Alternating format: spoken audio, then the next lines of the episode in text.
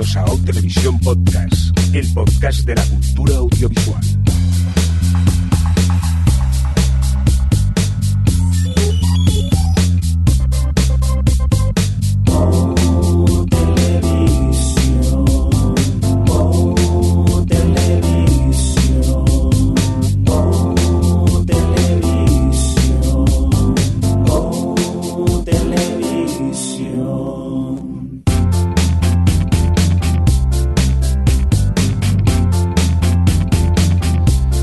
Bienvenidos, eh, bienvenidas a Televisión Podcast, el podcast de la cultura audiovisual, una nueva edición, la que empezamos hoy aquí, la 197, nuestro cómputo general y dicho así en términos más televisivos, la S09E10. Edición un poco también de esas raras últimamente, es que no hay manera que grabemos los viernes, ¿no, Adri? ¿Qué está pasando? Mira, no sé, pero esto ya me estoy volviendo loca. Así yo no puedo, puedo centrar la cabeza con el orden OTV. No, no, porque últimamente no hay manera que podamos coincidir todos. Hoy estamos grabando que un martes por, por la noche. Es que entre tantos pilotos y entre tanto cambio de horario, yo ya no sé de- en qué día televisivo vivo. Yo quisiera pedir a mis compañeros de OTV, por favor, relajémonos, que los podcasts de noche nos disparamos mucho. Por cierto, Adri, ¿qué tal? ¿Cómo estás? Bien, ¿y tú qué tal? ¿Que has estado pachuchi? Aquí medio pachuchillo. Posiblemente de golpe porrazo veáis que me caigo al suelo rojo intentando no toser, pero es lo, lo que hay.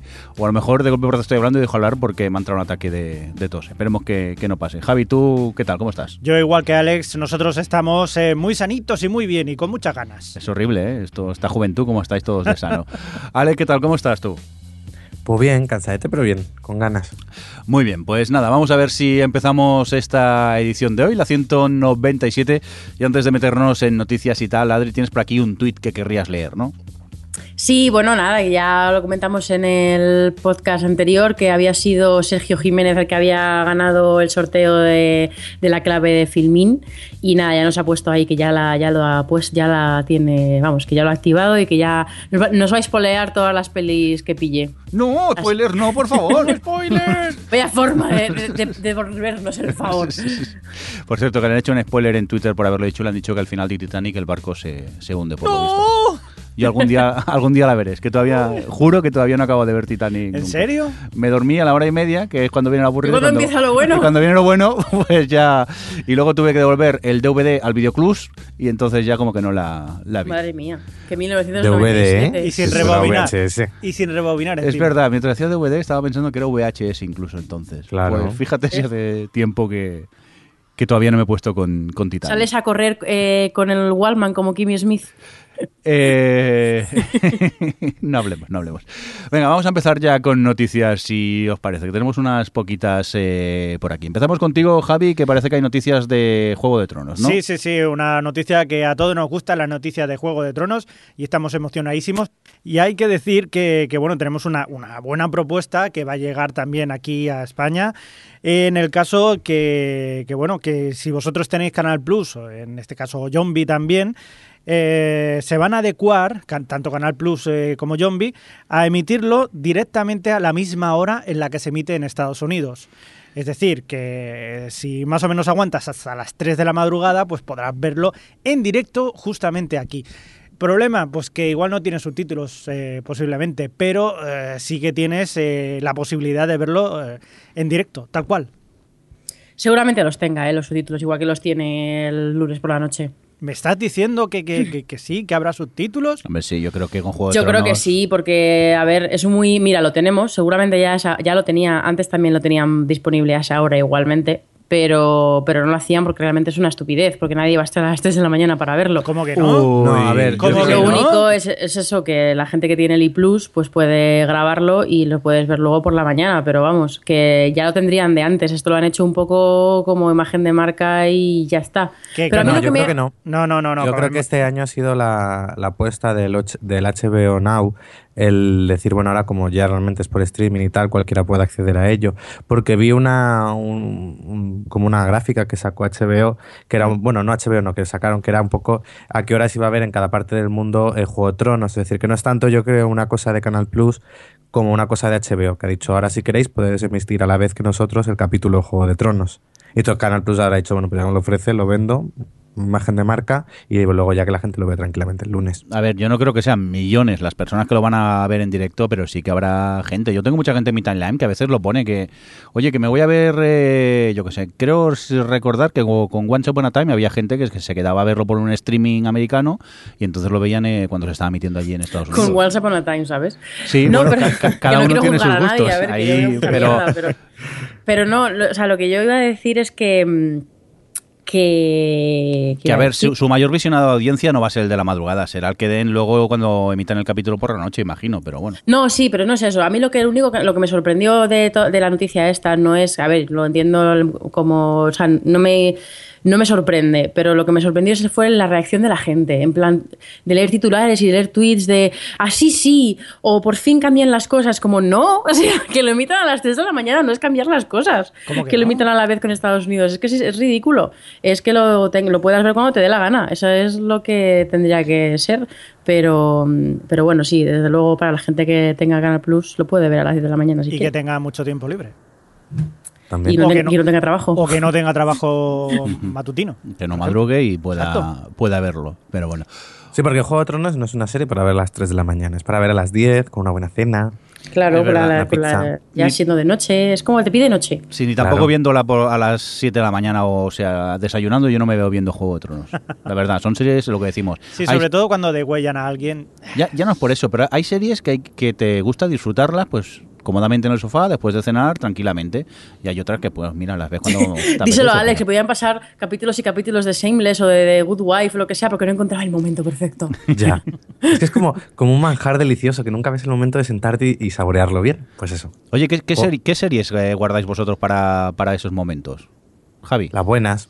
¿tú qué, qué ves? Yo, por ejemplo, Better Call Saul siempre de noche. Sí. sí, Yo sí. también, The sí, Walking además- Dead. The también. Walking Dead también. Ah, no sé. Yo en realidad Juego de Tronos, ahora mismo Juego, Juego de Tronos y Better Call Saul, yo creo. Porque el resto las voy viendo cuando, cuando tengo, cuando pillo un rato. Yo. Episodes, por ejemplo, la veo en cuanto está. Es como, bueno, ya no lo ya se ha acabado. Pero es como. Los tienen, los tienes serie especial. Hombre, tendrías que verla. The Good Wife. Me, me gusta, me gusta también eh, verlas casi todas de noche. O sea, por, por el hecho de que te ponen los auriculares, no hay ruido exterior, está todo a oscuras y las puedo ver tranquilamente por la noche. Sí, pero ¿cuál es la primera que series. pones? Ah, Ah, la, por la la primera, que, si tienes, hombre, depende del día también, pero bueno, eh, Vikings, eh, Black Sage, The Walking Dead, Dig. Dios, ves muchísimas series de machos, ¿eh? Dios. Claro, claro, no sé, hay muchas cosas. que House Javi es un machote. También, cualquier cosa, o sea, que, que depende. Javi está hecho un machote, pero en el pecho, en la cabeza no, pero en el pecho sí. que- Ay, ay. Venga, vamos a continuar con más noticias de, de Juego de Tronos y es que resulta ser que no tiene otra idea el señor George R. R. Martin de escribir en su blog que, oye, pues a mí que si la serie dura 10 años más, que, que muy bien, que encantado. El que no va a durar 10 años es él. Y claro, a partir de aquí las redes sociales se volvieron locos ya, se, se lió la de Dios, encima eh, uno de los ejecutivos de la cadena, Michael Lombardo, en, en una entrevista a ew.com, no tiene otra esto que es Entertainment Weekly, ¿no? Sería, Sí. pues no tiene otra idea que decir, oye, que yo encantado que dure 10 años como, Toma, ¿no? como fan de la serie y principalmente como ejecutivo de la cadena, que el tema funciona. Eso sí, hay que decir que eh, los showrunners, tanto Benioff como Weiss, han dicho que, que eso sería como alargar mucho la, la historia. Aparte, ellos ya saben las horas que tienen para acabar la serie y a partir de aquí es con lo que están trabajando. ¿Vosotros os veis 10 años de Juego de Tronos, Alex? ¿Tú, ¿Tú lo verías bien o preferías que se acabe cuando tiene que acabar? A ver, eh, por mí 10 años encantado, pero prefiero que sean 7. Sobre todo como ellos saben que van a ser 7 y van, han estructurado ya la historia para lo que les queda, yo encantado con que sean 7 y no la cosa no se alargue demasiado. 10 años es muy difícil mantener una serie a un nivel alto y Juego de Tronos por ahora ha ido hacia arriba y mejor que acaben los 7 a que acabemos deseando que se termine. Yo lo que echaría, o sea, lo que no me gustaría, por ejemplo, es que la serie tuviera siete temporadas y que hicieran como una especie, como en Breaking Bad, eh, cortarla y hacer dos temporadas de una. Entonces, alargarlo innecesariamente, quiero decir. Pero ahí no sería necesario, me refiero. Si ellos han contado con eso alargarían desde la el momento... emisión. Claro, ellos sabrán lo que tienen, ellos sabrán ya si va a ser la última temporada, tendrá 10 o 20 episodios. Hombre, Breaking Bad estructurado. no creo que la largase innecesariamente. No, lo que pasa que no, para no. el espectador es una putada que te la corten a los siete Exacto, a eso- episodios A eso, me refiero. y O sea, luego que- sigan, pero... Que, te lo- que en vez de darte 20 episodios te den 10 y el año que viene te damos otros 10. Ujú. ¿Tú, Adri, Pues será qué? así. ¿Tú pedirías 10 eh, temporadas o no? ¿Ya prefieres Mm, a ver, 7 yo estoy con Alex, en realidad. Es, el- realmente hasta ahora lo han hecho muy bien y si me diesen 10 temporadas eh, pensadas y cerradas y trabajadas como lo han hecho hasta ahora, pues genial. Pero como saben ellos que tenían 7, 8 y re- realmente la historia han ido trabajando hacia ese camino, tampoco hay que estirar las cosas eh, simplemente porque nos gustan los personajes o porque nos gusta el universo. Es mejor que tenga dos temporadas menos y que sea mucho más redonda.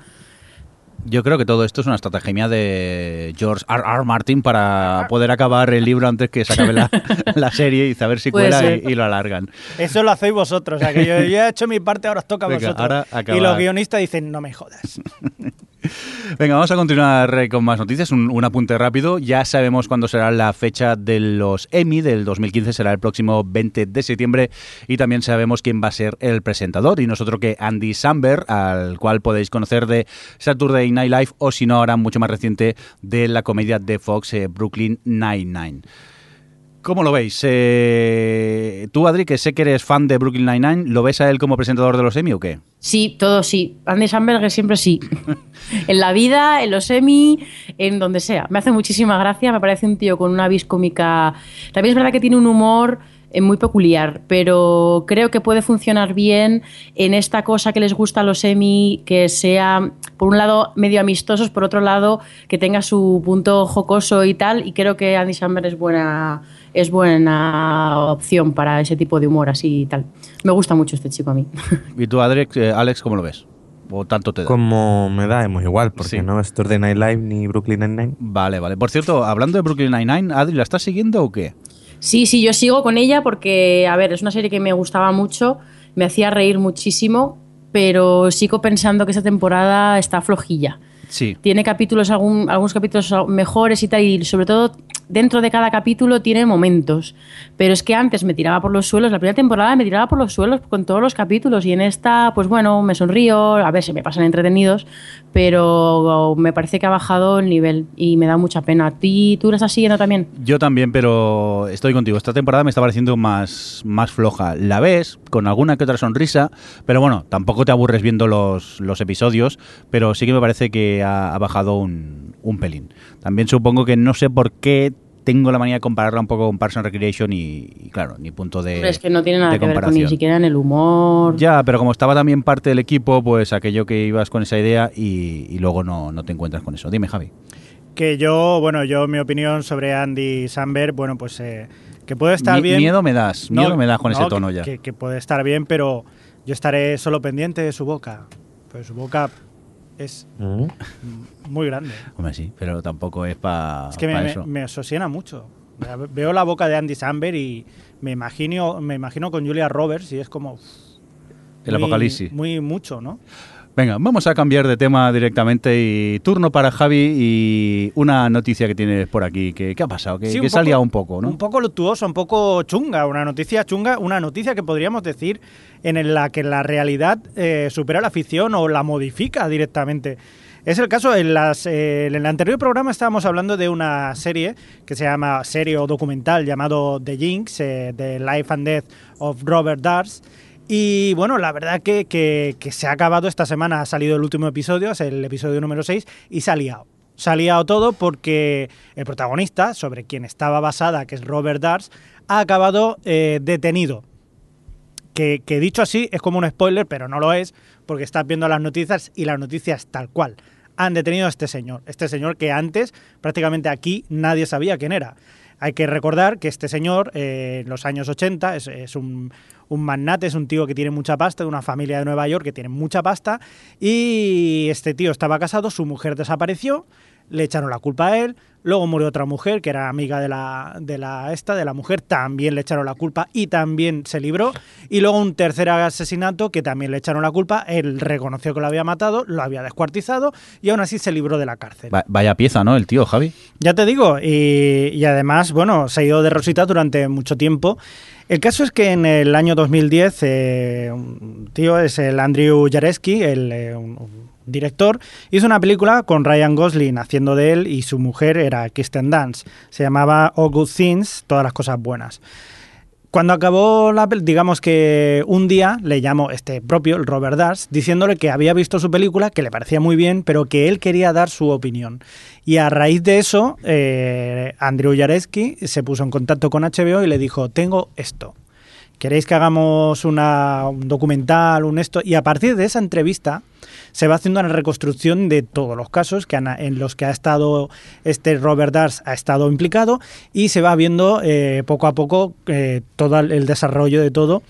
Y bueno, hasta que llega un momento en el que en el quinto episodio se pasa una cosa que no voy a decir porque esto ya sí que es spoiler y las autoridades las autoridades eh, FBI llámalo quien, quien quiera pues dice Se han despertado. ¡Ay, ay! ¿qué ha ay? Dios mío que este tío que este tío ha pasado algo y en el sexto episodio después del sexto episodio que pasa otra cosa también han ido directamente y han detenido a Robert Darst y lo más curioso del tema es que posiblemente eh, vuelva a salir otra vez indemne Pam, pam, pam. Chan, chan, Chan, chan, chan. chan, porque chan. esto ya lo, ya lo veréis porque esto ya lo veréis en, en su momento, pero digamos que no ha sido en las condiciones necesarias eh, de lo... De, es que es difícil no decirlo sin caer en sea, spoiler. Hacer mucho spoiler. Pero bueno, que, que diga- por el momento la, la policía ha ido a, a- a detenerlo. Efectivamente. Y es lo, lo que sabemos que ha salido en todos los periódicos hasta ahora. a detenerlo Y y, ya- y ya está. posiblemente, o sea, y el tío está va a estar enjuiciado y posiblemente acabe con sentencia de muerte, pero no se sabe si la acusación podrá sustentar debido a este documental si es eh, si es eh, legal o no es legal. En resumen, que nos confirma esa noticia que la policía ve la HBO, por lo visto. No, no es que vea la HBO, sino que ahora se ha abierto también otra polémica diciendo hasta dónde, digamos, tiene límite los medios de comunicación para hacer una investigación y no tener, no darle información a la policía. Porque digamos que la policía no se enteró hasta el quinto episodio, hasta que no salió el quinto episodio, que también ven la Hasta HBO que allí, todo el mundo no hablaba de la serie. dijeron, no... pero qué demonios, tenéis una prueba y no nos la habéis dado. Y entonces ahora hay bastante revuelo con el asunto. Entonces no sabemos cómo va a acabar la cosa, pero desde luego que, que va a marcar, va a marcar esto porque de hecho ha salido en todos los telediarios, seguramente lo habréis visto hoy o estos días, y es un caso que, que- que- que, bueno, que quizás va a pasar adelante y, y que puede remover muchas cositas. Por cierto, que el, el podcast anterior decíamos que eran siete episodios, si mal no recuerdo. Medio Planeta Son en seis. Twitter nos rectifica. Sí. Nos dice que son seis, gracias por el, por el apunte. ¿Los has visto ya todos o no, Javi? No señor, no señor, porque me ha costado encontrar los... eh, Pero los- estás pero como está. bastante enganchado, ¿no? Mucho, muy enganchado, porque aparte ya os digo que es que lo cuentan muy bien y aparte estás viendo la otra parte que es un, o sea, una entrevista en directo con este tío que se llama ya The Jinx, el gafe, que diciendo, no, es que yo tengo mala suerte. O sea, a mí me ha pasado, eh, tú creerás que yo soy un criminal, pero es que yo tengo muy mala suerte porque todo el mundo me... y- y Yo es que momento- pasaba por allí, señora gente, y me lo he encontrado. pero es que es, es un tío alucinante, de verdad. O sea, lo tenéis que ver porque es un tío que dices, es que me lo creo. O sea, me, lo creo o me lo quiero creer o me lo puedo creer que este tío verdaderamente es así. Y hay mucha gente que dice que es, que es un tío cerebral, muy, o sea, muy cerebral, muy inteligente y que verdaderamente incluso esta entrevista la ha hecho a propósito para, para acabar siendo arrestado y reírse nuevamente de que ha podido salir. Eso es, eh, bueno, ya lo veréis. Esto ya lo veréis. Pero es muy recomendable. Muy bien, pues eh, vamos a seguir con más eh, noticias y vamos a por noticias dentro del panorama nacional, ¿no, Alex? Bueno, más que bueno noticias. Va, yo he metido esto realmente porque quería hablar del Ministerio del Tiempo. Ah. Digo, me he encontrado aquí un artículo y digo, lo Tú, tú no serás un tiempi de esos, ¿no, pesado? ¡Los tiempis! Tú eres un pesado de esos tiempis, que no, no hacéis más que hablar de la serie. Cansinos, que sois unos cansinos. El mundo de los tiempis. No, se llaman los ministers. Los tiempis Los se llaman. minis- Mistéricos. Ministéricos, mira, Mistéricos. es que Tiempis, que tiempis. que sois unos tiempis. los tiempis. Que me, que Aquí, me el ofusco. Jubian. El juego. Míralo, es verdad, mira que hablas y tú eres un Jubian también. Sí, es verdad. Ahora y entiendo, un Losty, también fuiste un Losty. ahora entiendo lo cansino que puedo ser con Doctor Who con el tema de los tiempis estos. Claro, como este no te gusta, entonces ya sí que son malos. No es que no me guste, es que he visto pocos de momento. Bueno, perdona, Alex, cuéntanos. Pues lo que has visto no te ha gustado. Eh, no es que no hayamos gustado, que se me hacen un poco largos, simplemente dije. Pero gustar sí que me gusta. Mm. Bueno. Todo esto venía porque más allá de la serie ya la comentamos en el podcast anterior, yo aquí quería un poco eh, resaltar que me pareció muy curioso cómo esta serie en lo que ha sido en redes sociales ha ido generando un fandom que suele ser muy habitual verlo en series americanas, pero no en españolas. Además ha sido un fandom que ha crecido de forma muy rápida. Por ejemplo, eh, con el segundo episodio, cuando las audiencias, en su cambio al lunes, las audiencias no acompañaron mucho, hizo, creo que fue un 12% de share, eh, ya se, se creó un hashtag para que, que- que decía Televisión Española renueva el Ministerio del Tiempo. Hay incluso una petición en change.org para que Televisión Española renueve la serie cuando solo lleva cuatro capítulos. Por favor. Lo cual es, Por favor. Sí, sí, sí. eh, es decir, los fans están completamente vol- volcados en que la serie... Oye, eh, yo tengo pues- una duda, Alex. ¿Cuál? Si para Verónica Mars se enviaron barritas Mars y para Jericho enviaron las nueces por la referencia a lo que dicen al final del episodio de la última temporada, ¿qué enviamos si queremos que renueven el misterio del tiempo? Formularios. Pues sí, no, mejor mandar dinero. 48. A Televisión Española mejor mandarles dinero, que están un poco verdad. necesitados. mandar un euro, mandar un euro en un sobre. Yo creo que simplemente la, eh, una cadena como Televisión Española que no se tiene que preocupar por la publicidad, yo creo que realmente deberían mm, renovar la serie por el simple hecho de todo lo que está dando que hablar. Es decir, mm, yo creo que pocas veces ha visto que la crítica especializada la ve tanto a una serie española. Además, sin apenas... Que puede ser que la serie tenga sus más y sus menos, pero oye, toda la crítica se ha volcado con ella a la hora de, de- mm, de destacar que es un producto diferente, que es un poco más arriesgado lo que se suele hacer. Y, yo creo que ya solo por eso Televisión Española debería darle otra temporada. Pero vamos, aquí... Pero bueno, luego, junto a eso quería también comentar cómo la serie no solo, eh, no solo está lo que es la serie de televisión, sino que luego han creado también todo un universo alrededor, transmedia, de estos en los que puedes ir completando un poco todo lo que vas viendo. Al igual que, por ejemplo, Doctor Who tenía, cuando tú veías el episodio, luego había un, especial de 20 minutos, que era un poco como se hizo ese episodio. Aquí el Ministerio del Tiempo también lo tiene. Justo cuando tú acabas de ver la serie, eh, hay otro programa en televisión española pues en el que ves a los crea- al creador, a los actores, hablar un poquillo de qué es lo que, de, de qué ha sucedido en el episodio, qué, qué hechos eh, reales de la historia de España inspiraron pues eso, la trama de ese capítulo.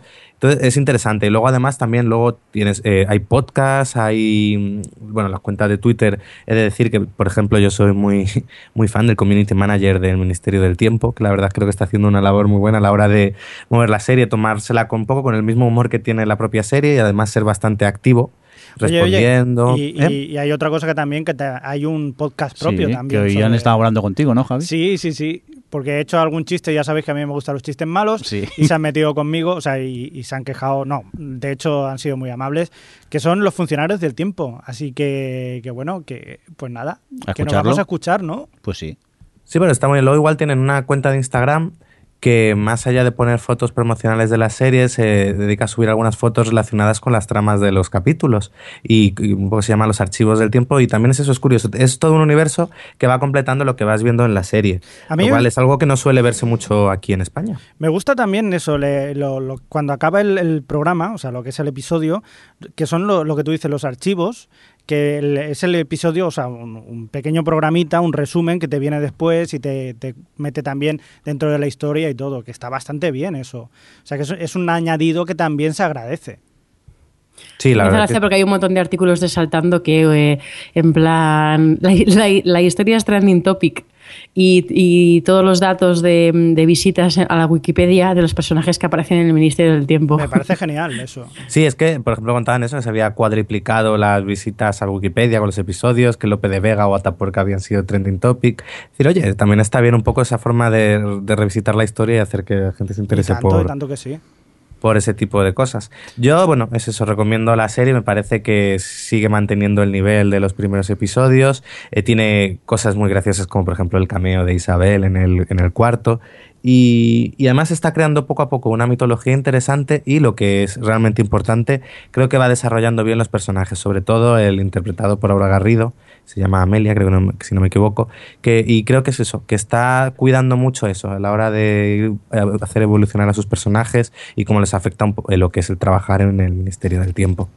Oye, pero de audiencias está funcionando bastante mal, ¿no? No, bueno, el último ha subido, ha subido a 14.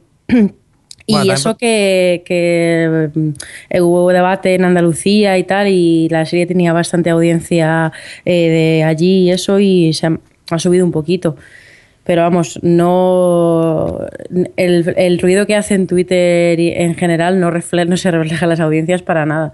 Sí que es verdad que, que, por ejemplo, ahora ha tenido una dura competencia con los nuestros pero es que a partir de la semana que viene también va a tener la competencia de La Voz, que empieza también en Telecinco, así que entre La Voz, Los Casados y esto, pues ya veremos cómo, qué es lo que pasa. O si hay gente que son seriéfilos que se quieren volver a, enganchar a, esta serie, a los yo, yo creo que esta es una serie que de las que no creo que vaya a subir mucha audiencia, pero tampoco creo que la vaya a perder. Hmm. Es de las que encuentran un público, un público muy hmm. fiel, y bueno, ya, ya, ya, se ve solo toda la respuesta a la gente, pero que eh, no olvidemos que en el fondo es una serie de pues, ciencia ficción y tal, que puede de primeras alejar un poco al espectador más ajeno a este tipo de, género. Pero yo creo que no, no, no, creo que vaya a seguir perdiendo audiencia. Yo creo que ha encontrado a su público y que dentro de eso, por eso la cosa está que Televisión Española considere que ese público es el suficiente y que el ruido que provoca la serie, aunque sea en medios especializados y en Internet, ahora que está tan de moda todo esto de, la audiencia social, porque por ejemplo, eh, los nuestros eh, ganaba por goleada en en audiencia, pero luego en audiencia social el Ministerio del Tiempo había generado más ruido. Entonces, todos esos datos que, bueno, son relativos, siempre pueden ayudar de cara a que Televisión Española bueno, decida apostar.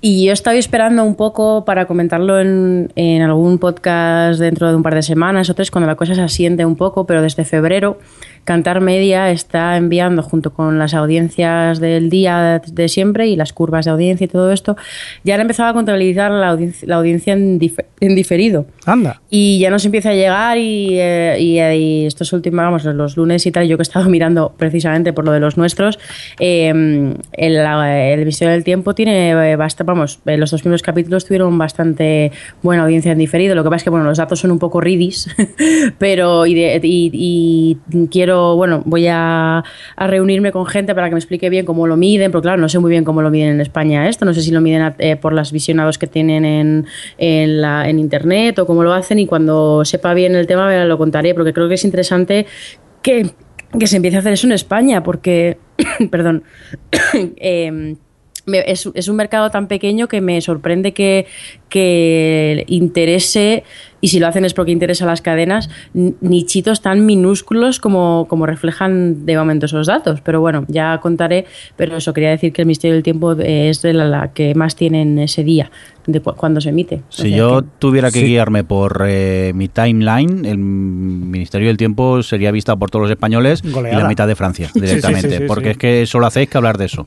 Sí, pero yo creo que eso demuestra que es una serie que ha enganchado con el, porque claro, tú a la gente que sigues en tu timeline son seriéfilos acostumbrados a ver series americanas. bueno, ya, demuestra que ha enganchado a ese tipo de, de público que es el que menos se suele ver una serie española. O sea que está bien. Y luego está lo que ha dicho Adri, comentaba en otro día en televisión española que el Ministerio del Tiempo tenía, por ejemplo, de visionados en, en radio televisión a la carta, eh, más o menos casi los mismos que una serie como Cuéntame, que ya lleva como 15 años. O sea que sí, que es, se nota que es una serie que a lo mejor incluso hay gente que no la ve en el momento, pero que luego no tiene problema en encender el ordenador o ponerla en la Smart TV y vérsela cuando le apetece. Muy bien, pues eh, ya sabéis, el Ministerio del Tiempo, si no lo habéis visto, yo creo que desde el podcast los cuatro la, la recomendamos que, que, la veáis. Los tiempis. Los tiempis. Venga, vamos a continuar con más eh, noticias. Noticia rápida de AMC. Resulta ser que eh, tras visionar el piloto del spin-off de The Walking Dead, no es que hayan ordenado una temporada, es que han ordenado dos temporadas directamente. La primera será de seis episodios, como fue eh, su, su serie original, The Walking Dead, y la segunda, pues supongo que será igual que está funcionando AMC en este caso, creo que eran 13 episodios por temporada más o menos, algo así. Lo curioso de la serie es eso, que todavía se sabe poco.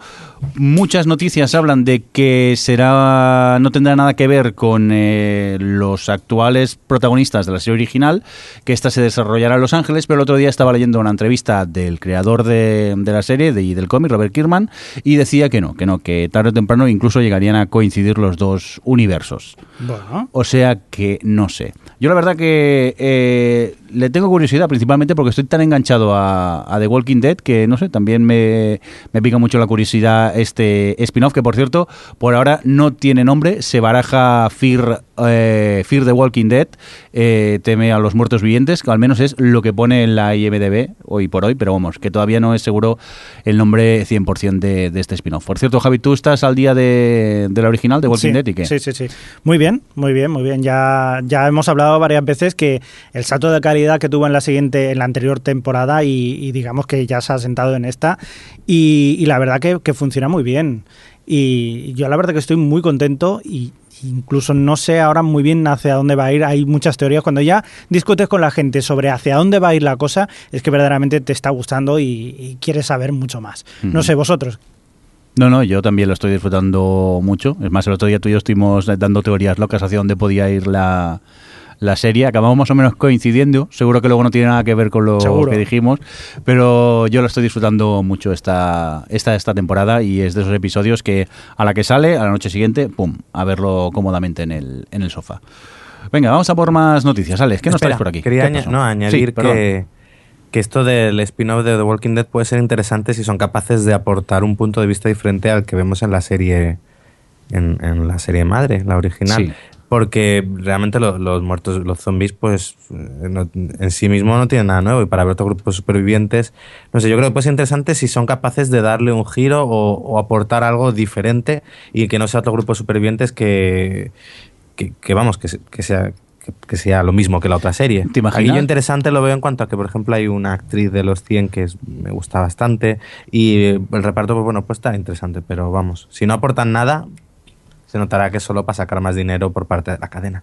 Nos preguntaba aquí nuestro oyente Narciso III de las Heras si Z Nation no era el spin-off de The Walking Dead.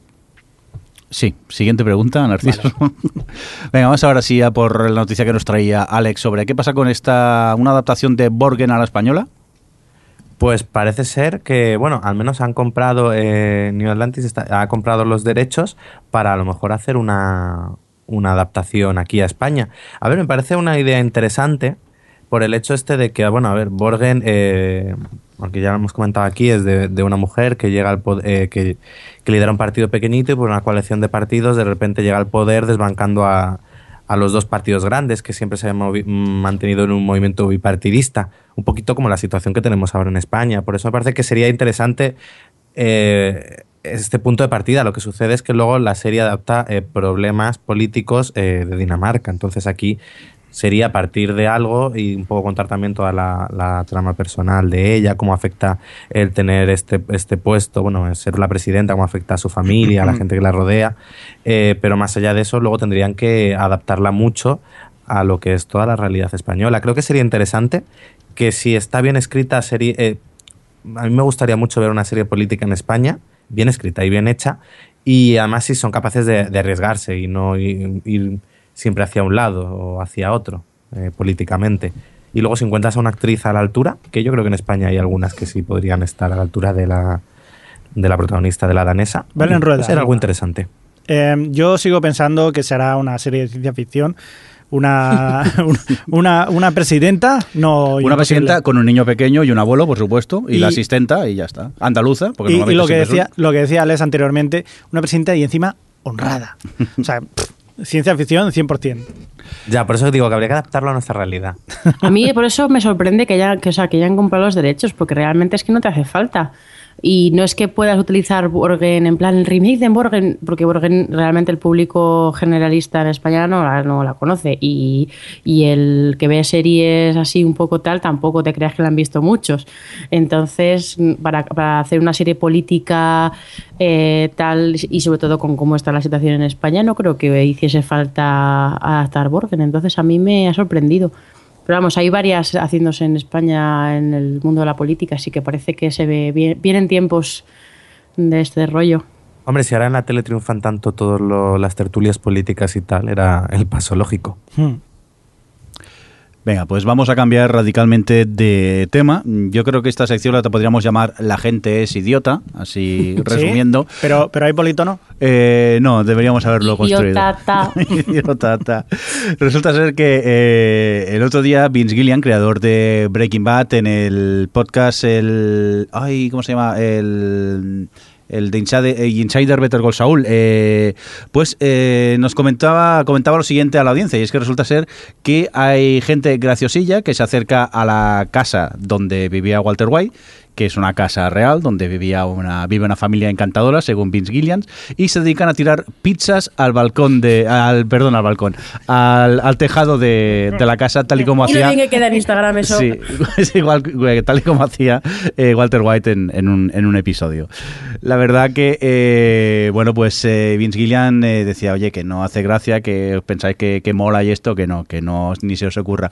Y lo mejor es que Jonathan Banks, el el actor que interpreta el personaje de Mike, que todos sabemos así que es rudo y duro y, tal, decía algo así como, como os atrape haciendo esto, os voy a pillar, os vais a cagar directamente.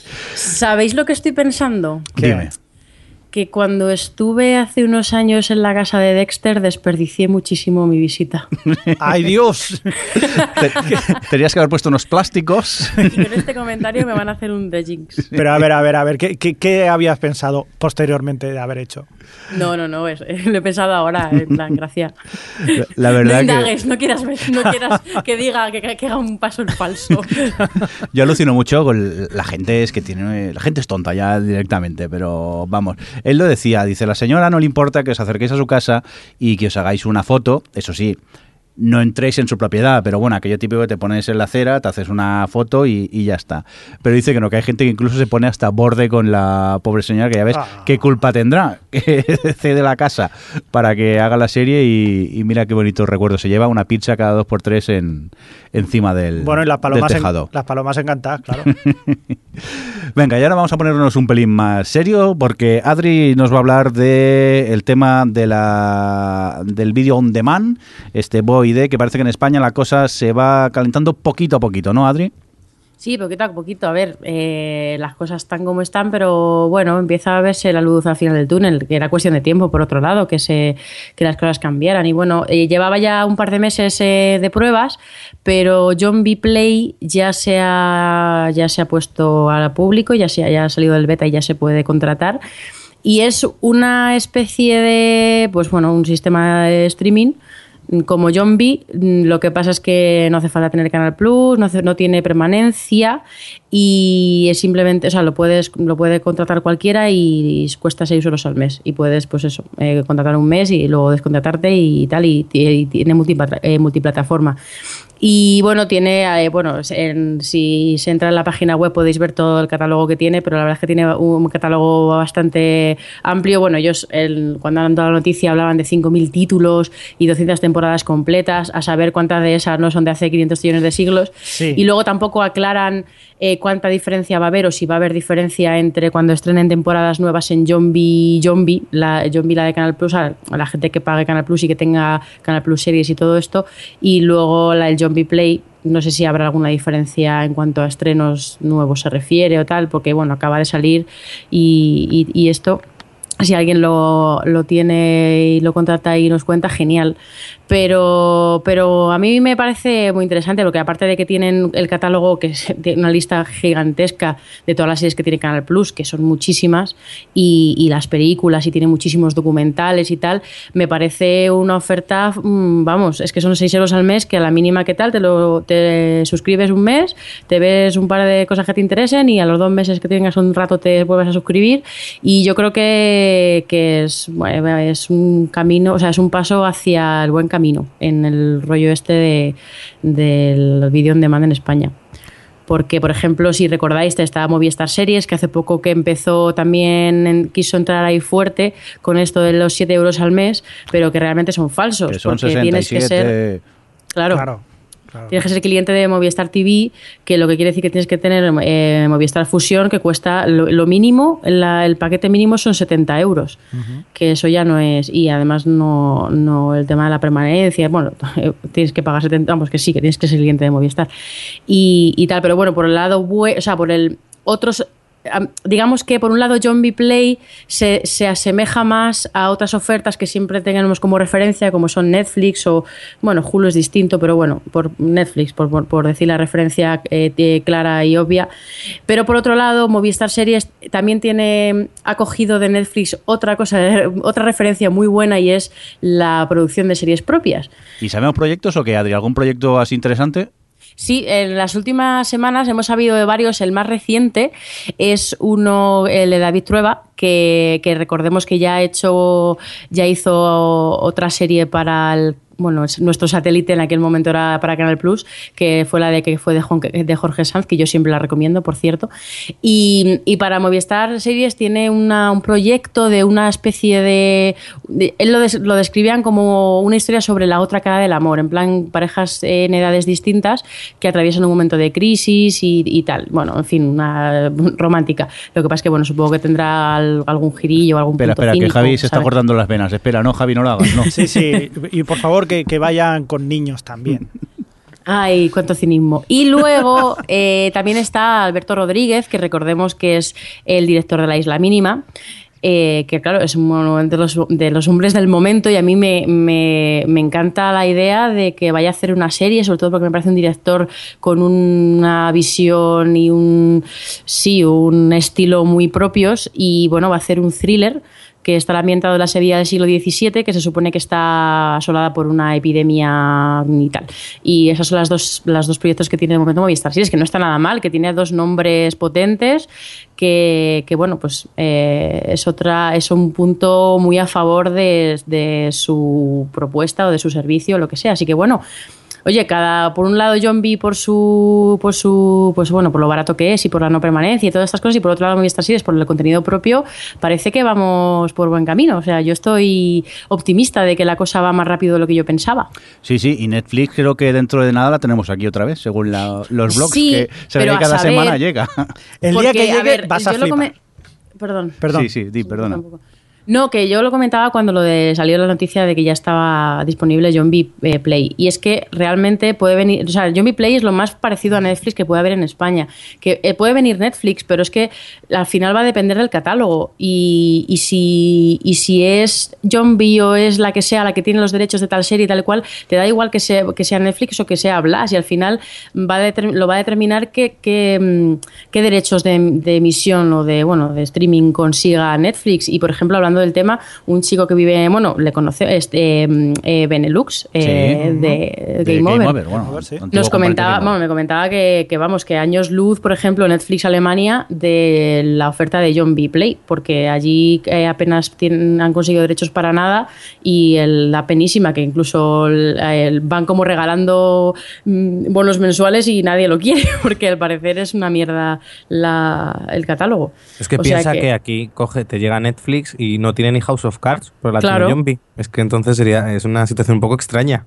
Hombre, supongo que se, lo se preocuparían al venir de, pues bueno, tendrán que cumplir los, los contratos que ya hayan firmado en, el caso de House of Cards, pero claro, mm, es que no lo sé hasta qué punto Netflix puede venir de fuera y convertirse en un competidor válido, es que no lo sé. Tampoco, bueno. tampoco Netflix, eh, la de Estados Unidos, es la panacea, eh, que su catálogo, a ver, tiene cosas, pero tampoco. Hombre, tienes para tres vidas. A ver, sí, pero entiéndeme. Esa es otra, esa es otra. No, Ahora, son tres vidas que quieres, que quieres gastar. Ya no sé si hay ciertos tipos de películas que quieres ver. Sí, no, claro. A ver, el tema es que el catálogo que tienen a veces, primero que no son las últimas novedades y, y, luego es eso, tienen, sí, muchos éxitos ochenteros y cosas de esta, pero dices, a veces me gustaría ver cosas más, más actuales. Lo que pasa que es la comodidad de tenerlo allí y alguna noche que no sabes qué hacer, pues te pones a trastear y normalmente acabas encontrando algo que ves. Eh, en, el caso, en, el, caso de John B pasaría una cosa muy similar. A mí me parece muy bien el, el primero el precio, es decir, con IVA incluido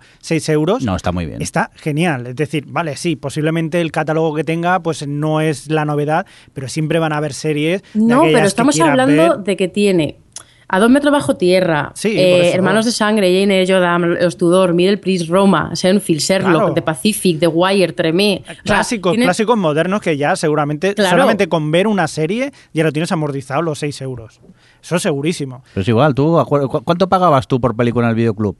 Claro, Claro, si es que eso. son seis euros, O- ¿no? o ve- nada más que te vayas un día al cine, ya está. O sea, ya te lo has gastado, eso seguro. Sí. Aparte que tiene pues muchísimas más cosas. Yo, de hecho, en, en cuanto tú lo pusiste, Adri, fui a mirarlo y, y estuve a punto de cogérmelo. El problema es eso, que yo eh, prácticamente, claro, debes tener pues unas condiciones que yo pues no tengo. Ya, de- que desde de aquí... conexión y desde eso es aquí, verdad que con el streaming- Sí, sí, sí. Pido, pido a Movistar, por favor, que traigan la... la- el- Por que- favor. pase. Escribe a Movistar y diles, oye Movistar, por favor, ponerme aquí La fibra fibra, que tengo que poder Por ver favor, zombie". Movistar, poner tres metros más de fibra, porque encima la fibra pasa por delante de casa de Javi. No, de hecho... Pero no hay cajetín o una cosa rara de estas. Sí, sí, sí, sí. Pasa, dice que no, no lo hemos pedido suficientes vecinos. Y, y bueno, yo estoy al cargo de la comunidad y pasan de mí como de esto. Pues haz como yo, que era presidente, vino de la, fibra, de la fibra, yo firmé y no dije a los vecinos, digo, ala, instalarla, instalarla, tranquilos. Así que No. ya sabéis, queridos amigos, si pirateo es culpa de Movistar.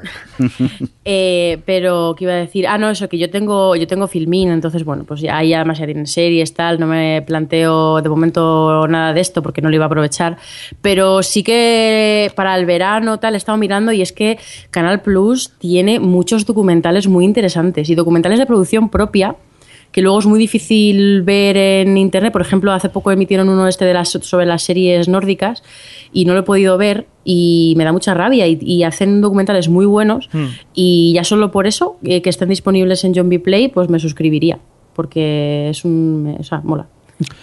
Pues nada, buena noticia. Parece que el tema de- del streaming poco a poco va animándose y mejorando aquí en España. A ver, con el tiempo, qué es lo que pasa y, y cómo acaba todo.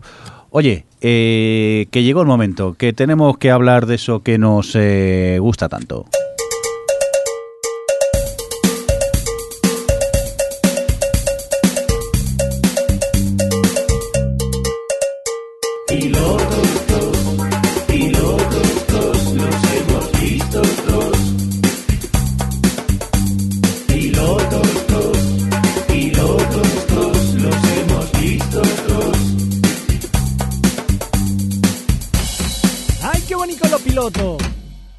Muy rico. Pues vamos a hablar de pilotos eh, TOS, que los hemos visto unos pocos, porque tampoco esta semana, eh, claro, es que grabamos hace como quien dice, ¿qué? Eh, ¿Una semana? Sí, más o menos, que fue un, un domingo. Empezamos con este remake de Los Revenidos, la serie francesa Le Revenant, que... Que aquí se ahora llama- De Returne. ¡De returne! Los Retornados. ¿Qué pasa, Javi? ¿Tú la has podido ver, no? Sí, sí, sí, claro, claro, estaba casi obligado a verla y, y sí, sí. Eh, bueno, pues la verdad que no sorprende eh, el... ¿Cómo, cómo- quién era el, el, el Damon Bienoff? No, David... ah. Damon Lindelof. Lindelof. Damon Lindelof no especula, como dije ya en su momento. Damon Lindelof, Damon Lindelof no especula. Y, Jamón Lindelof. Jamón Lindelof, Damon. Y, y bueno, se dedica a copiar plano por plano exactamente lo que salía en Le Revenant, Los Revenidos, y, y además sin ningún tipo de escrúpulo porque tanto se parecen físicamente como con los nombres que ni se los ha cambiado ni nada. Porque si una cosa va bien, ¿para qué cambiarla? Claro que sí, Damon Lindelof, Bueno, ha hecho una cosa. Ha puesto a los actores todos mucho más guapos y sexys. los cuarentañeros. Los, cuare- los cuarentones sí. Eso sí. Bueno, pero que todos son guapos. La verdad que no hay ningún actor feo en esa en esta nueva versión, que es lo que dices tú. Yo también tengo la oportunidad de verla y se me hizo un poco pesado ver el piloto principalmente porque es que hay planos calcados al, al original francés y es que pasa exactamente lo mismo. No hay ninguna mínima variación. Y cuando acaba el capítulo hay un, un next coming, un próximamente, y lo que te cuentan parece ser que es exactamente lo que pasa en, en la edición francesa. Tiene pinta que no van a cambiar nada del, del original. ¿Para qué? Y entonces, pues digo, ¿para qué meterme con, con ella? Teniendo la francesa, ¿para qué seguir? Yo no voy a seguir, ya os digo, porque tengo la sensación que es lo mismo. Si no habéis visto la francesa, a ver, el piloto no está mal. Que os dan rabia a los franceses y dicen, no, aguante. Bueno, pues Bueno, pues te pones con quizás esto. sí que podíais ver esta de Returner. Pero que eres bueno, más De de hecho- cuarentones guapos, pues te pones de returne, también es verdad. Diadre. No iba a decir que de hecho hemos preguntado en Twitter si la gente había visto alguno de los pilotos de que se han emitido eh, últimamente y MP Salfio nos decía que, estaba muy bien de Returned, los Returnation, para. No, los Revenation, para, para los que no vieron la versión original francesa. Sí, pues sí, la verdad que sí, que es eh, una buena idea. Si no viste, no tuviste la oportunidad de ver la francesa, pues quédate con este remake eh, americano que ahora por ahora eh, está copiado plano por plano casi. Hay que decir una cosa que es que hay una, una, serie que también se parece bastante, no tiene nada que ver porque digamos son... se parece por el tema pero que no tiene nada que ver porque están hechos ambientados en sitios muy diferentes, que es Resurrection, que al final Resurrection no ha ido tan bien como se esperaba y ha sido una especie de, lacra que ha llevado a que The Returned hay mucha gente que la confunda con Resurrection y bueno, no es así. A mí me parece que los revenidos estaban mucho mejor. Que imagino que ya lo sabréis, pero si no lo recordamos, por si no lo sabéis, eh, a grandes rasgos el guion es que eh, de golpe porrazo los muertos mm, llegan a casa pero no como zombies. Sí, sí, no como zombies, sino como, ay, que me he despertado y, ahora vengo a hacerme un bocadillo, ¿qué tal familia, cómo estáis? Y claro, la familia se queda como un poco, ¿qué está pasando what aquí? The fuck? Y bueno, pues en sí, a, grandes rasgos es esto lo que es de, de Revenants, pero bueno, que de Revenants, no, perdón, de Returned, este remake, que, eh, bueno, desde aquí yo creo que podemos recomendar si no habéis visto la francesa, ¿no, Javi? Sí, señor. Muy bien, vamos a continuar con más eh, episodios, eh, pilotos que hemos tenido la oportunidad de ver. En este caso, hablamos, Adri, de American Crime. Sí, pues American Crime es una serie que ha, que ha estrenado hace un par de semanas ABC, si no estoy equivocada, porque mm. me has puesto contra la pared. Y, Y nada, está, bueno, están los protagonistas son Felicity Huffman y Timothy Hutton, que, bueno, aunque es una serie bastante coral. Y básicamente, pues al principio del capítulo vemos cómo llaman al personaje de Timothy Hutton, que es el padre de un chaval que ha sido asesinado. Y uh. digamos que la serie sigue un poco todas las líneas de la gente que está más o menos implicada en este caso. Eh, que es tiene lugar en California y está como muy es una serie muy racial muy, hay, bueno hay una uno de los un núcleo es dos eh, dos colgados adictos al cristal que, que son una pareja además interracial y y bueno, pues están ahí todo el día colgados haciendo cosas. Y luego están los hispanos y unos inmigrantes, una familia de inmigrantes legales, que además es a mí, a mí el padre de la familia me inspira mucha ternura porque realmente te das cuenta de que el pobre solo lo quiere hacer bien y no quiere eh, destacar en el aspecto malo en el que suele destacar, suele destacarse el mundo hispano en las series de Los Ángeles. Y mm, y tal, y bueno, pues eso, la, serie pues, eh, va avanzando en la resolución del caso del chico este al que han asesinado eh, desde todos estos puntos de vista. Y a mí me ha gustado muchísimo, la verdad, ya había visto el piloto hace un montón y he, vuelto a ver el, capítulo ahora y he visto el segundo también, habían cambiado algunas cosillas. Em, y es que me gusta mucho, es cierto que es muy dramón, porque es un dramón familiar, eh, además es muy duro, porque en el segundo capítulo pasan cosas que, que dices, madre mía, que innecesario, pero realmente eh, son como muy reales y, y, pero son muy difíciles de ver. Pero me ha sorprendido ya, sobre todo porque es un producto para ABC. Y es la anti-televisión en abierto, porque es lento, es muy. tiene un. me gusta muchísimo el aspecto visual que tiene, porque la dirección está. Por ejemplo, cuando hay. hay mm, lo diré, conversaciones, apenas hay planos contra planos, está todo como muy centrado en los personajes principales, los secundarios no tienen importancia y está todo como muy, hay planos sostenidos muy largos, eh, un montaje bastante dinámico eh, y como así como roto en las conversaciones y en las cosas que te van contando, como muy fragmentado todo, está como, me, gusta mucho en todos los aspectos, me gusta la banda sonora eh, y como que me atrapa y desde el primer momento, a mí me pasó con el primer capítulo que conecté muchísimo con la historia. Y creo que Timothy Hatton está muy bien se me cayó la lagrimita cuando se llevan al chaval hispano y él está como en plan desesperado. Conecté mucho con, el padre del, chaval porque le entiendes muy bien. También te da muchísima pena los colgados. creo que consiguen con muy poco transmitirte un montón y yo conecté mucho con la historia. Y el segundo se confirmó eh, y tengo muchísimas ganas de seguirla porque además eh, en un principio la han planteado como una eh, antología. O sea, va a ser, esto se, llama American Crime y este caso, esta temporada va a ser sobre esto. Si va bien, suponemos que la próxima temporada habrá otro American Crime con otra historia. Pero bueno, eso ya veremos. ¿A vosotros qué os ha parecido? ¿No, no estáis tan emocionados como yo, ¿verdad, Alex? No, la esperaba mejor, la verdad. Por un lado, algunos actores se me quedaron cortos, sobre todo el, el chaval mexicano. Me pareció espantoso como actor. Y luego es cierto que, que va más allá de lo que se puede esperar de la cadena ABC, pero se me queda a lo mejor un poquillo corta. Es decir, tampoco es lo que eh, lo buena que tendría que ser si estuviese en una de cable. Hay cosillas que no me convencieron, hay cosillas que me parecen un poco tópicas que ya había visto en, en otras series. No sé, me quedé todo como un poco ya visto y encima no, no sé. Mm, Esperaba, iba con ganas de que me encantase espera, y se me quedó un poquillo a medias. Además de que me resultó un poco aburrido. Yo no, yo la que Lo estaría viendo con el móvil. No, que va, que va. Esta no, porque tenía curiosidad. Para un capítulo que he visto esta semana. yo- pobrecillo, si es que no tienes tiempo de nada, hijo mío, ¿qué haces? Ya.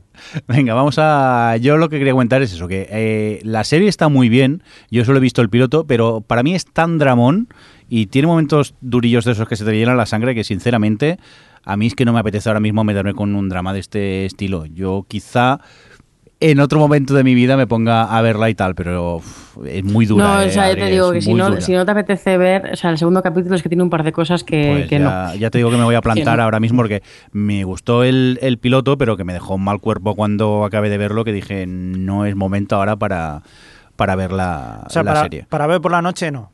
No, ni por la noche, ni por el día, ni por la tarde. Es, eh, es que es durilla, es una serie, es, es un dramón. Y, coño, pues es aquello que, que te deja a veces, sobre todo el, primer... eh, ese momento que el padre está en el depósito de cadáveres, que encima tampoco ves nada. Pero solo lo que te llegas a imaginar y las sensaciones que... Que, Es que lo transmite te muy bien, transmite, sí. sí es, a mí, vamos, con el corazón así encogido dije, no, quizá no. Entonces está bien. Si No, no, si la- transmitir algo. A ver, si la serie está muy bien, pero yo personalmente, en mi estado anímico, prefiero verme comedias ahora mismo que no dramones como, como estos, que es una serie durilla para ver. Y es- Oye, pues para comedia es la siguiente, ¿eh? Oye, Venga, vamos a, a por la siguiente. Javi, ¿qué- ¿de qué vamos a hablar ahora? eh, antes de hablar, quiero que me pongas una, una, ton- una tonalidad. Qué Un tono, eres. un politono. Vamos. A mí, ya que los hemos hecho. Crin, crin, crin, crin. Crin, crin, crin, crin. No me tomes el pelín.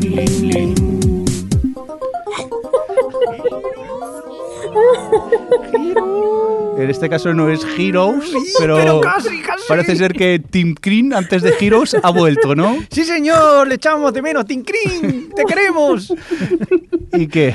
¿Qué pasa? Estamos hablando de Dick, esta producción de USA Network. Sí, DIG, que no es el Sí. nombre de un gimnasio, sino que es eh, un nombre de, de- de- de excavar. ¿Por qué? Sí. ¿Por qué? Porque esto pasa en Jerusalén, que es una ciudad, como todo el mundo sabe, Sí. es una ciudad muy tranquila donde puedes hacer prospecciones y, y todo tipo de, de descubrimientos arqueológicos. Caso que debajo del monte de los templos, este, pues, eh, pues nada, están, han descubierto una cosa que parece muy misteriosa.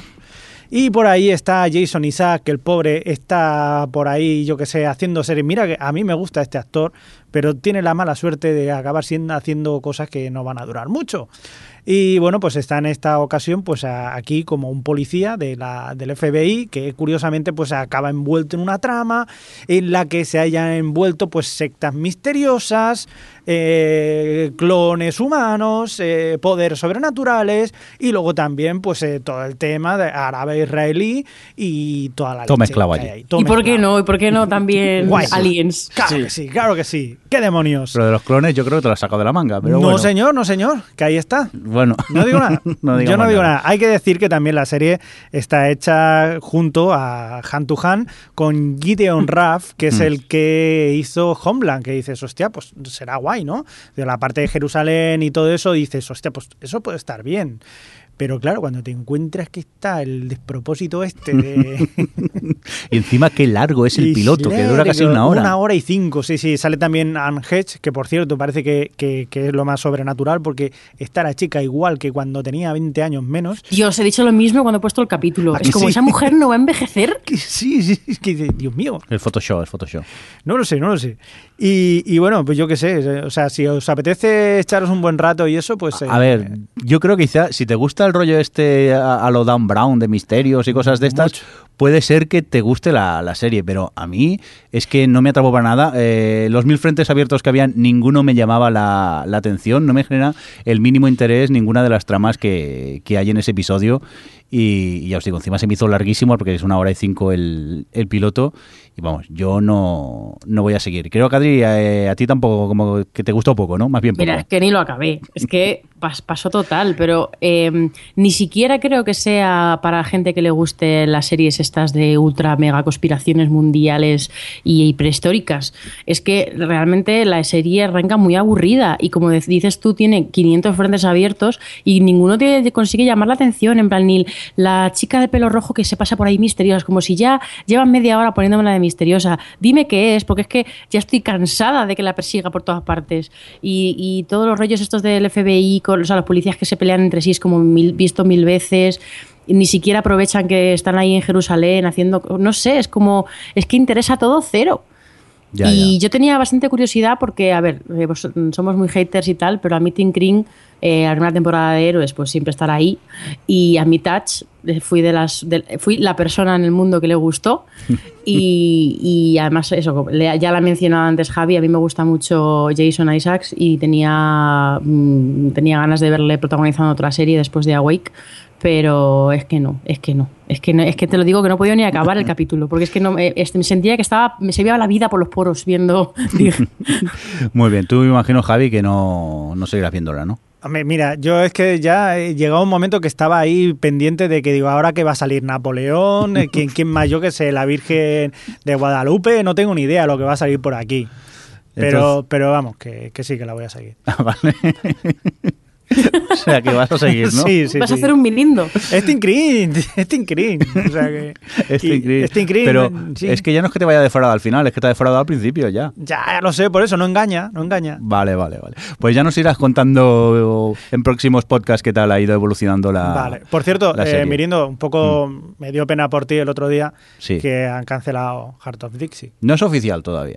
Bueno, Oficialmente no lo han cancelado. Te quedan esperanzas. Sí, qué cansinos sois, ¿eh? que me quedé a mitad de la primera temporada ¿eh? y estáis aquí cada día, dale que te pego, pesaos. Venga, vamos a continuar con más cositas, momento para que comentemos un poquito lo que hemos estado viendo estos días, así que queramos recordar. Y empezamos contigo, Adri. Pues nada, sí, por, de- por un par de cosas destacadas, es que mm, eh, ya se ha acabado Cucumber. Cucumber. Ah, sí, la, Vale. Eh, la serie de Russell T. Davis, bueno, una de las que ha estrenado. Y nada, ha tenido ocho capítulos y está cerrada. De hecho, él mismo ha dicho hace unos días que no iba a haber más, que estaba pensada para una temporada y ya está. De hecho, el final eh, lo deja bien claro. Y nada, me ha gustado mucho. El final es muy agridulce, muy en el tono de la serie. Y el personaje de Henry, que es el protagonista, ha tenido una evolución estupenda. Yo he estado muy obsesionada con esta serie mientras que la he visto. Mm, no he visto, ya lo comentamos la semana pasada, así que no voy a insistir, pero no he visto nada igual en mucho tiempo. También me resulta muy difícil describirla y por qué me ha gustado tanto, pero es, es hipnótica. Y, y el capítulo 7 es el- uno de los mejores capítulos que he visto en mucho tiempo y tiene unos mom- momentos del año, ya directamente para mí. Lo tengo ahí guardado para cuando hagamos resúmenes, cuando llegue el final de año y, y- y- y recordemos capítulos y cosas. Y, mm, ¿Y alguno más la ha visto? Yo todavía no he empezado con ella. no. Ah, vale.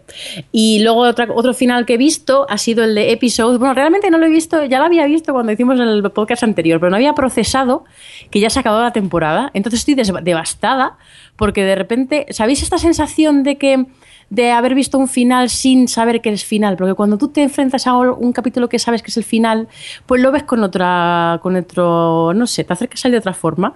Y me, me dio mucha rabia enterarme a posteriori que ya se había acabado la temporada, cuando realmente era obvio porque todas las temporadas tienen nueve capítulos. Pero ya lo he dicho varias veces cuando he hablado de episodios, esta temporada ha sido brillante de principio a fin. Para mí yo creo que la mejor. Eh, le ha pillado tantísimo el punto a los personajes y el mundo televisivo lo ha llevado, eh, les ha llevado a todos por el extremo que, que yo pensaba que se podían estancar en las cosas porque al final eran ellos contra el mundo, los vamos, los británicos contra el mundo y sus cosas y tal, pero no, no, no, han ido, han seguido avanzando y es que me, es una de mis series favoritas ahora mismo episodios y el, el final se queda muy abierto, claro, y con muchas ganas de que llegue la décima temporada, digo la, la, La quinta. la quinta temporada. Bueno, pues yo ahora he ido corriendo a mirar si también me había pasado lo mismo. No, afortunadamente todavía me queda el episodio 9 y ahora seguro que sé que es el, el último. Joder, De final- nada, de nada, ¿eh? gracias, gracias. ¿Alguna cosita más que quieras destacar, Adri? Nada más. Muy bien, pues vamos a por ti, Javi. Sí, yo quería destacar que, que he llegado justo para ver el, eh, para coincidir con toda la gente con el final de Banshee, Banshee. una serie que al principio Te decía, reías, te reías de la serie hace me río, dos me río, podcasts. me río. Y al final me he hecho muy fan, muy fan de la serie, sí, sí, sí. Y además sé de las carencias que tiene, pero es, eh, como decimos muchas veces, eh, mi guilty pleasure. Me lo paso muy bien, me lo paso teta, nunca mejor dicho, porque vamos, si, hay, si no, otra cosa no habrá, pero hostias, tiros y, y folleteo, todo lo que queráis. Y la serie, pues bueno, tiene un mínimo de, de- cositas o de tensión, de trama, pues que también tiene su cosita, o sea que sí, que muy fan. O sea, sí, sí. Además lo, lo han dejado muy bien para la siguiente temporada, o sea que... Pero que tengamos presente que es lo que has dicho tú, ¿no? Hostias, tetas, no- explosiones no, y... esperéis más. o sea, si vale. habéis visto el piloto, es así todo el rato. Muy bien. ¿Qué más quieres Eh, destacar? Bueno, aparte de lo de, de Jinx, Sí, que sigo con ella, que ya hemos hablado. Fortitude, que sigo muy hipnotizado con esta serie. Ya somos dos. Sigo muy hipnotizado que no sé hacia dónde me va a llevar. Más o menos se, sobre, se sobrevé por dónde acabará yendo, pero me tiene muy hipnotizado. No sé si es- son las luces del norte, por así decirlo, o por cómo les... Sí, no lo sé, no lo sé, pero lo que están diciendo me, me gusta mucho. Me gusta mucho y... Yo estoy contigo. Creo sí. que me falta el último, que me llevas un, un episodio de ventaja. Pero vamos, yo desde aquí no nos cansamos de recomendarla. Me da miedo porque ya lo hemos dicho muchas veces, todo lo que sean series con eh, osos polares, al final acaba siendo, y misterio acaba siendo una mierda al final todo, pero bueno, que ya veremos. Por cierto, Toma a- puñalada. hablando de, de esto también una película que hemos hablado un poquito de películas, Magical Girl, la película que este año también estuvo nominada a, los Goya y se llevó también eh, dos o tres premios, creo. Me flipó muchísimo la película de Carlos Bermud y, y salí, pf, bueno, aplaudiendo, aplaudiendo porque es que la verdad es que está muy bien la película. La anterior, que todo el mundo hablaba que Diamond Flash es mucho mejor, luego la vi en casa y tal y no, eh, en este caso no me llamó mucho la atención, pero Magical Girl me ha flipado muchísimo. O sea, mm, me ha roto. O sea, aquello que te rompe el cerebro y que te dice, "Pf, estoy a punto de explotar. Pues así, eh, buenísima. Muy bien, ¿alguna cosita más a destacar? No, ya está. Muy bien, pues ahora voy yo, eh, me salto a Alex, luego vamos a él. Ahora eh, os cuento yo, simplemente quisiera recomendaros un, el especial 40 años del Saturday Night Live, eh, que creo que ya hace un mes y algo que se emitió, pero es que siempre se me olvidaba comentároslo. Y creo que es un especial, si mal no recuerdo, de tres horas de duración, donde hay 50.000 millones de famosos que aparecen en, en él. Hay poco gag en directo, muchos de ellos son enlatados y son remember de gags memorables y personajes míticos de, del Saturday Night Live. Pero bueno, tiene su encanto y bueno, es una manera de, recordar estos 40 años de, historia del Saturday Night Live. Y aparte de este especial también os recomendaría eh, el canal de YouTube de Saturday Night Live, que... Cuidado si entráis porque es un agujero negro de perdición y os podéis eh, pasar 3-4 horas sin daros cuenta saltando de un gag a otro. Y, y vamos, es aquello de vídeo relacionado, vídeo relacionado y cuando te das cuenta no sé cuántas horas llevas. Y si tenéis la posibilidad de conseguir, eh, ¿cómo se dice esto? Una cuenta de, del iPad de esas americanas, que tampoco sea muy complicado, eh, bajaros la aplicación de Saturday Night Live para iPad o, iPhone, donde es en sí ves los mismos gags que puedes encontrar en el canal de YouTube, pero están más bien ordenados, también están ordenados por temática, por el- los personajes que salen en él, y entonces es más fácil quizá de localizar, también los tienes incluso por temporadas y, y décadas, y es más fácil de, de recomendarlos. Yo la verdad ¿Qué que... me has contado esto, Jordi? porque te odio y, y ahora te vas a pasar más horas todavía perdiendo el tiempo viendo cosas de estas. Yo te quería decir una cosa con Dime. respecto al especial 40 años. Yo lo vi Sí, y quizá es porque segui- mi seguimiento de Saturday Night Live ha sido mucho más esporádico, en plan, hubo un tiempo que me los bajaba todos, au- aunque luego veía sketches sueltos, pero normalmente al final acabo viendo cosas muy sueltas y tal, y quizá está dirigido a, a- más a los americanos que lo ven Sí. mucho y a gente que lo vaya siguiendo tal. Pero me dio la sensación de que esto se- apoyaba demasiadísimo en la nostalgia. y que me da pena, o sea, tenían 500.000 trillones de famosos que además la hicieron, el día que se grabó, como se grabó en directo y tal, eh, hicieron una alfombra roja y, fue y pasó todo el mundo y tal, que la, la alfombra roja fue, había muchísimas más estrellas que este año en los Oscar y no lo digo en broma. Eh, y luego los sketches, los pocos sketches que hicieron, fueron malillos. O sea, tenían su sus momentos y tal, eh, sobre todo dependiendo de la del famoso que estuviese por ahí y eso. Pero, mm, pero joder, ya que tienes ahí, jo, haz, sketches guays. O sea, era todo como muy. Era- depende del sketch. Yo recuerdo el de Wayne's Wall, a mí me hizo, me hizo, me hizo gracia y me hizo ilusión. El de The Californians, que es otros personajes de ellos, a mí es que esos nunca me han hecho gracia. Entonces, pues claro, ya si de por sí el sketch en original no te hace gracia, si te hacen este, pues como bueno, yo creo que también dependía un poco del, del sketch, pero sí que es verdad que eran muy de Remember y principalmente ponían clips sobre todo muy antiguos, no Claro, tanto de los últimos años. Claro, ahí yo sé que ya eso ya es cosa mía, pero los clips, como los ponían tan picados, al final no acababas viendo nada. Entonces, claro, si no habías visto los clips en cuestión, pues en esos cinco segundos que te ponían de cada cosa, pues sí que te ven- si lo has visto, sí que te viene a la memoria, pero no dejaban ni siquiera respirar un poquito alguno de ellos. En plan, no lo piques tanto, pon pues un gag entero, luego lo picas un poquito, pones otro gag entero, así tal, pero es que al final no acababas Claro, viendo nada y a mí me frustraba un poco. Esto es como si aquí hicieran un, un- un Remember del 1, 2, 3 y te pusieran los gags de 22, 22 y cuatro frases más típicas de, de que, que salían en el, el 1, 2, 3. Y claro, te, hacía, te hace gracia porque recuerdas esa- esas frases típicas. Pero claro, si no los has visto, eh, te puedes quedar un poco eh, con la sensación de, de- de que te pierdes muchas cosas. Es igual, yo te digo, bájate la aplicación o métete en el canal de YouTube y vas a empezar a recordar y a, y a- y a pillar el contexto de muchos de esos gags que, que viste así en pequeños fragmentos, porque están casi todos en, en ese canal. Venga, y ahora que Adi ya me odia, vamos a escuchar qué tiene Alex que recomendarnos. Pues yo vi Kingsman. Sí. mm, Una película que la verdad me, me sorprendió mucho. eh, me lo pasé pipa viéndola. Realmente es. Mi crítica se resumiría en qué bien me lo pasé. Y es curioso porque pensaba que iba a ser de otro estilo o con otro tono. Y en algunos momentos, por ejemplo, en la forma de usar la violencia y tal, era ba- bastante más explícita de lo que esperaba. La película era, era más, eh, podríamos decir, como más cañera incluso de lo que en principio puede parecer que va a ser. Comienza de una forma muy eh, bueno, ba- bastante convencional. ¿Eh? Sí, bastante convencional y, y aún así, y poco a poco, pues oye, va cogiendo fuerza y el tramo final es, es lo más. Eh, tanto Colin Firth eh, también sorprende, no me esperaba algunas de las cosas que hace, y luego el chaval, el protagonista, tiene el carisma suficiente para luego para llevar la peli también él. Y vamos, una sorpresa que espero, espero que tenga segunda parte.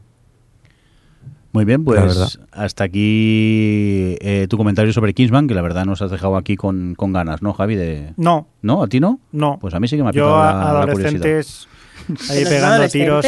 Que No, no, no. Pues- Eh, pues crees es una que te va peli a de, es una peli ¿eh? de acción. Eh, Tiene un punto Kikas. Bueno, es que es el de Kikas. Ah, ¿ah, sí?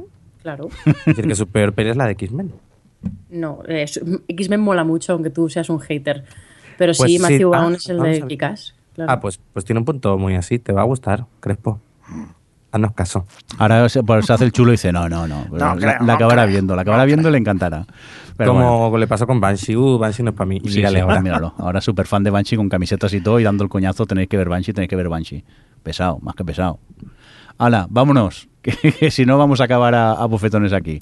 Eh, Javi, que muchas gracias por estar por aquí.